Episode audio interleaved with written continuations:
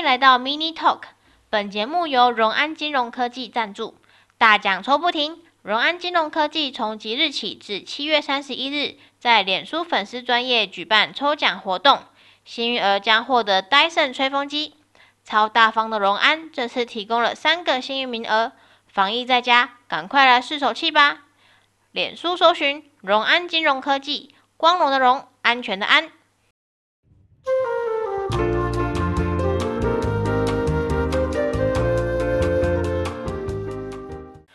我们开始之前，想先跟大家分享一部日本电影。不干了，我开除了黑心公司。这个影片的内容跟名字一样，他在讲述一个勤勉的上班族，每天工作加班超过十二小时，按部就班的完成工作，却依然被老板各种霸凌，强迫加班，同事之间更是落井下石，各种冲扛。在影片的最一开始。男主角其实是打算要跳轨自杀的，后来呢，被救了起来。那个人就问男主角说：“为什么你有勇气自杀，却没有勇气离职呢？”毕业后，我们庸庸碌碌的开始找工作，然后上班。一开始的我们充满热情，觉得工作不该只是为了生活，而是一条实现自我抱负的路。影片中男主角的房间让我想起了以前的自己。小小的房间里堆满了杂物，网购来解闷的手作材料包，全新未开封的丢在角落积灰尘。家似乎只剩下睡觉和洗澡的功能。下班回到家，只想动也不动的躺在床上装死。有那么一瞬间，我觉得自己只是一块会呼吸的肉。最忙的时候，我一天有三份打工。一开始只是为了存钱，想要出国交换。后来默默的越排越满，我没有办法从中做取舍，也没有办法对需要帮忙的同事置之不理。我开始思考，是不是应该定一个计划来告诉自己，到了什么样的状况，我就应该要换工作。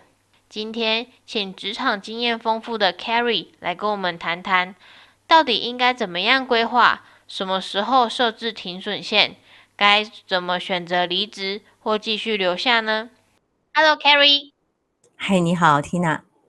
最一开始啊，我想先问问 Carrie，对于社会新鲜人在找工作，你有没有什么建议？例如说公司的规模啊，行业别，是不是应该要跟自己所学领域相关？或者是不管是什么样的工作，就是先有再说呢？嗯，其实以现在疫情期间呢，如果能够找到一份工作的话，我觉得应该可以先开始尝试。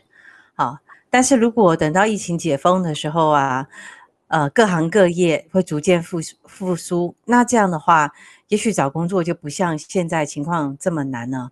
那我对于新鲜人的建议是，在找工作之前，必须要有三点是大家要事先预备的。好，第一点呢，就是我们必须要盘点自己过往在大学学的专业，还有日后可能补充的专业。举例来说，如果你学的是会计，你将来是否有可能取得会会计师执照？如果你学的是法律，你将来是否可能取得律师执照？好，这些是我们必须要优先先考量的。第二个当然就是个人兴趣了。你对什么东西有兴趣，这也是很重要的。比方说，你对种花有兴趣，但是你学的却是会计，那这样子你会怎么样选择呢？好，这个我们之后再说。第三个则是考量前面两个选项后，深入思考你要跨入哪个领域。我刚刚说了，比方你对种花有兴趣，但你学所学的却是会计，这样的话，你到底是应该先从园艺店的打工做起，还是要从会计做起呢？好，这三个点，我先问一下 Tina，你觉得我刚刚说的预备三点，哪一个是你觉得最重要的？嗯，我觉得个人兴趣是最重要的。为什么呢？为什么你觉得是个人兴趣？想一想，如果我从二十五岁开始工作到六十五岁退休，我中间有四十年都要一直工作。嗯，如果这个职业不是我喜欢的，但我却要四十年都跟他朝夕相处，那我会觉得每天应该会很痛苦。嗯，好，你讲的没有错哈。其实最重要的是个人兴趣，这通常也是我们选择自己的职业的时候，我们最少考虑到的。你会发现，大家都是以自己的专业作为优先。比方，你学的是哪一行，你就是利用这个技能去找工作是最容易的。但我并不是叫大家做很大的跨距。好，像我刚刚说的，如果你对、呃、弄花弄草有兴趣，但是你本身学的是法律，所以你决定要去园艺店打工，你爸妈应该是会强烈反对吧，甚至会以死来要挟。家庭 所以这个对。这个时候呢，大家可以不妨先以专业做考量，但是个人的兴趣这一点呢，好，我是建议大家一定不要放弃，一定要不断的培养他，因为这刚刚就是诚如 Tina 所说的，他会成为支持我们未来几十年，嗯，然后一直工作的一个核心动力。所以，如果我是啊、会计的背景专业，那我可能在下班的时候，我可以选择到园艺店去打工。或者是说我可以，呃，尝试一下园艺设计这方面的话，只要做出一点成绩来，才能才容易取得爸妈的认同。好，所以我们再回到 Tina 的问题哦，嗯，以现在的疫情期间呢、说要去挑一份真正适合自己的工作，我觉得真的是蛮难的。嗯，那如果说公司规模啊，或者是说行业别啊，那这个东西我觉得。现在说起来都有一点太早了，好，就是先做了再说。嗯，其实成功的道路常常都是曲折的，而且都是弯曲的，所以你要到达你适合的那份工作之前，你就不要先一直不断的尝试，然后不去做，应该抱着骑驴找马的心态，有什么工作就先去做，慢慢累积自己的技能，或是从中发掘自己感到有兴趣的事物。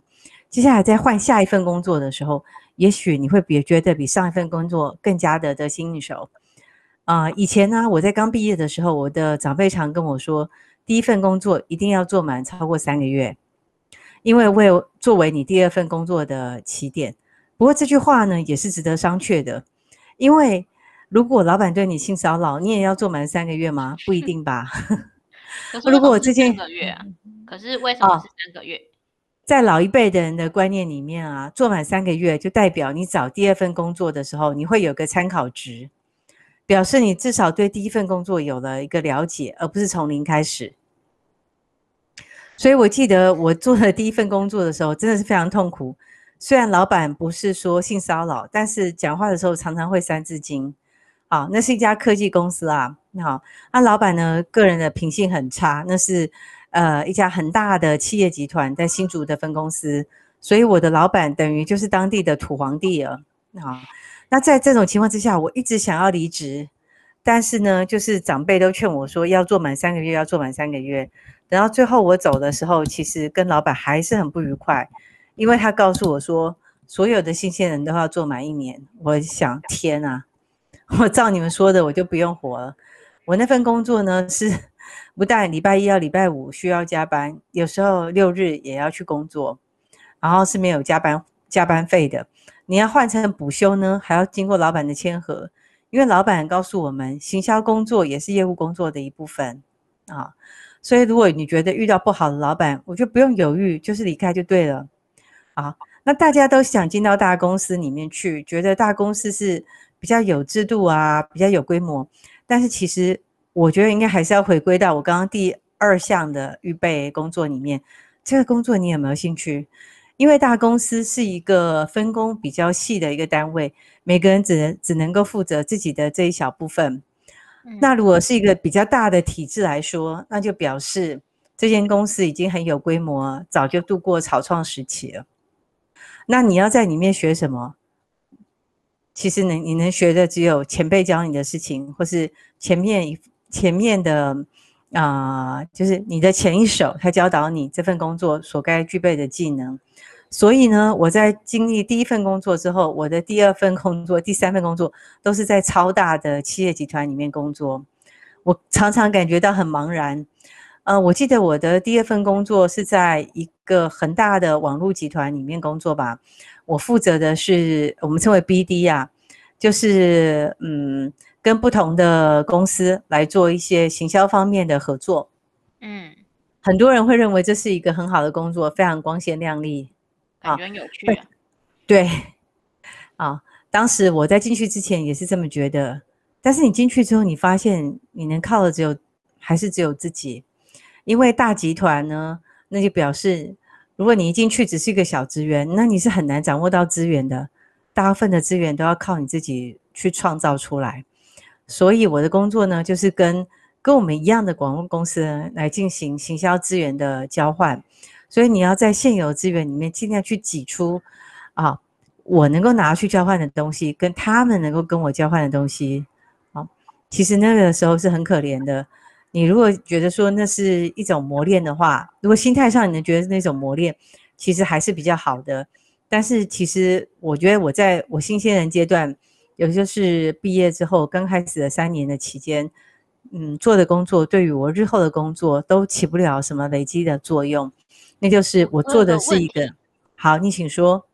就是一开始你就说，如果老板不好的话，就是你想要离职就可以，不用等到三个月或是一个期间再离职。但是我要怎么样确认说，这个老板对我的严苛到底是呃想要对我多加历练呢，还就只是想刁难我？呃，其实有一个很明显的指标哈。就是，嗯，如果你的老板他是一个成功人士的话，那他绝不会放太多心血在你身上，因为他要考量的事情实在是太多了。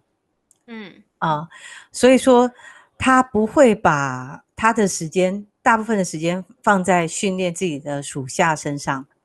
嗯啊，好，那这个时候如果他是故意刁难你的话，绝对不是为了要磨练你，因为你跟他非亲非故。他可能就真的讨厌你，希望你离开，这本这个可能性是很大的啊。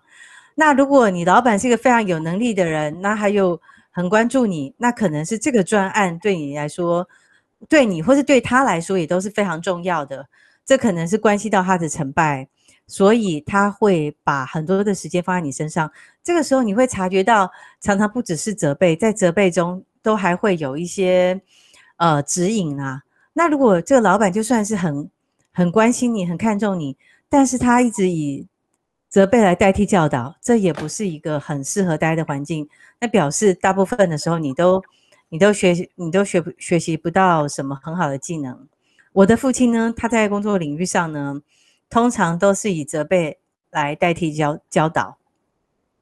好，所以在他的手下工作其实是蛮辛苦的。我观察了。呃，在他那里任职的情况，其实我还是必须要很老实的说，成长都是相当有限的。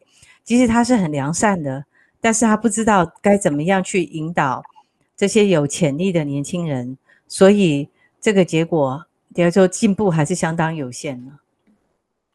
那在找公司的时候，有没有什么应该是要提醒新鲜人注意的？例如公司的知名度、升迁制度。未来展望之类的细节，那有没有什么比较好的工具是可以提供给大家在申请工作前先做功课的呢？嗯，其实这些对你刚刚说的公司的知名度啊，好，公司的升迁制度啊，还有展望，嗯，对新鲜人来说都是毫无帮助的。哦，真的吗？我以前 对，因为公司的公司的名气啊，还有内部的升迁跟你。通常都没有什么关系，我们通常都要，呃，尝做很多的尝试之后，才知道自己终究要降落在哪里。那我举个例子啊、我曾经我在新鲜人阶段的时候，曾经去，嗯，曾经去过一家很有名的公司公司面试，因为我刚毕业的时候，当时工作还比较好找，所以我们每个人大概都会有十几个工作可以挑选啊。我是说我，嗯，我同校的毕业生啊，嗯。啊，我记得我到那家公司去面试的时候，他们再三强调他们内部的制度有多好，有多完善，然后他们教育训练有多好。但是呢，我从早上大概十点进去吧，一直度过中午的时间，到下午三点面试完，其实是不断的有人来跟我面试的，但是我没有喝过一口水 啊，而且我也没有吃，我也没有吃饭啊，我那时候觉得很压抑。因为我觉得正常的公司应该会问一下吧，说你要不要吃饭啊，或是你要喝一口水。那我我之所以不能提出，是因为每个主管他们来的时候都说他们时间很赶，他们很忙啊。所以呢，最后虽然我接到他们人资的呃电话，他恭喜我我要录取了哈，他给我一个时间，然后给我一个嗯并不算很好的薪水，然后告诉我说嗯希望我在几月几号之前能够回复。那后来我在那个时间之前呢，我还打电话给他，我跟他说。啊、很很感谢他，但是我就不想做这个工作。那后来呢？他们觉得很压抑，他们觉得对于新鲜人来说，这以他们公司的名气、制度，还有他们的组织规模，应该大家都很很想去的。啊，他们公司很赚钱，是一家通信公司。嗯，那后来所以他们老板就请那个人在问我，为什么我不去？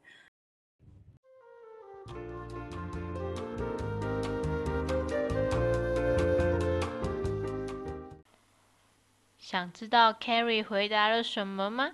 他到底会不会老实的告诉老板说，因为我没有喝到一口水，也没有吃到一口饭，我觉得你们的制度太差了。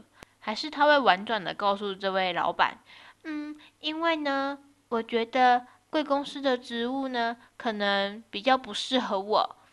你觉得会是哪一个答案呢？想知道答案的朋友，明天请继续锁定。Mini Talk，我们明天见。